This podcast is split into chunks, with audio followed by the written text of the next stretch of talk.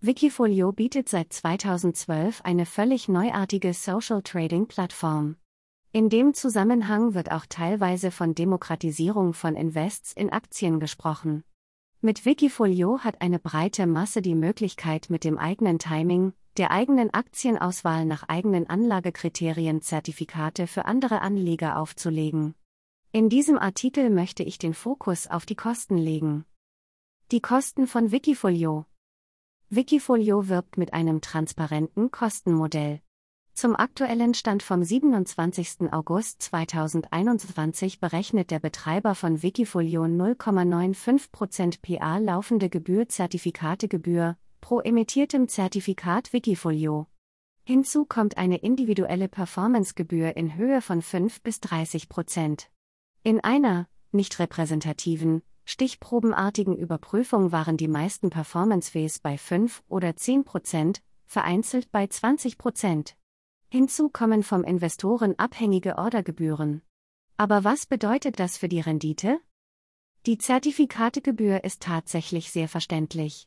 Hat man eine erwartete Rendite von 6%, dürfte diese nach Abzug der Zertifikategebühr rund 5,05% entsprechen.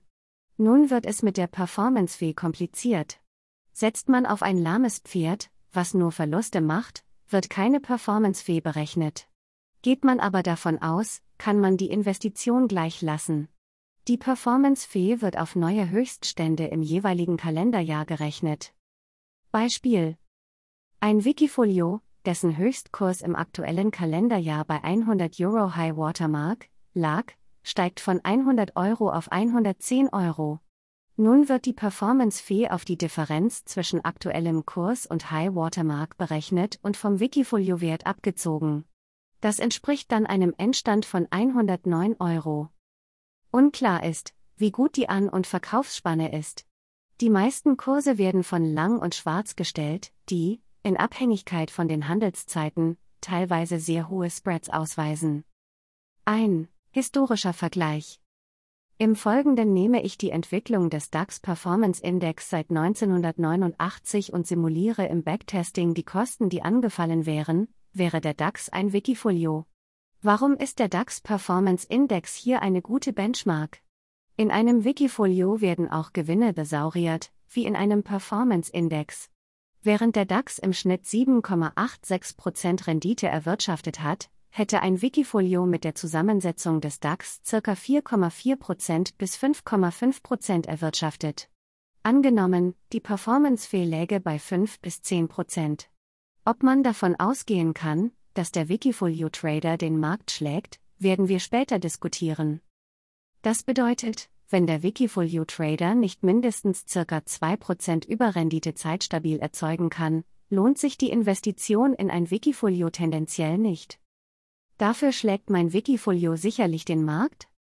Wikifolio selbst hat eine Studie in Auftrag gegeben, die herausgefunden hat, dass die kumulierte Rendite von Wikifolio-Zertifikaten mit größer einer Million Euro investiertem Kapital über der Rendite des MSCI World läge. Die Studie habe ich nach einer Recherche nicht finden können.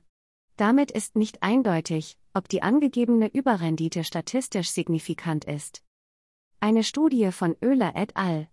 Im International Review of Financial Analysis hat bei der Analyse von mehr als 1000 Wikifolios folgende Erkenntnisse ergeben. Im Schnitt outperformen Wikifolios den Markt nicht.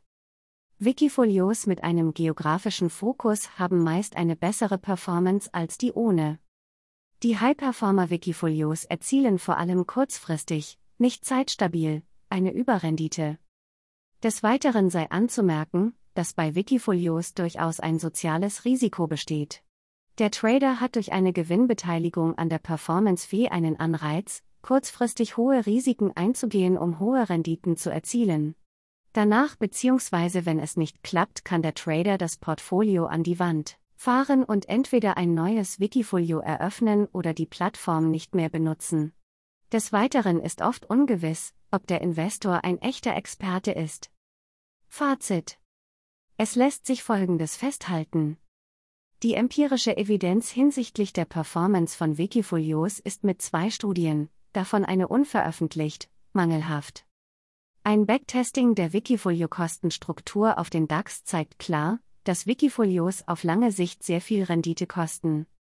Es besteht ein Risiko, dass der Trader das Wikifolio bewusst oder unbewusst gegen die Wand fährt.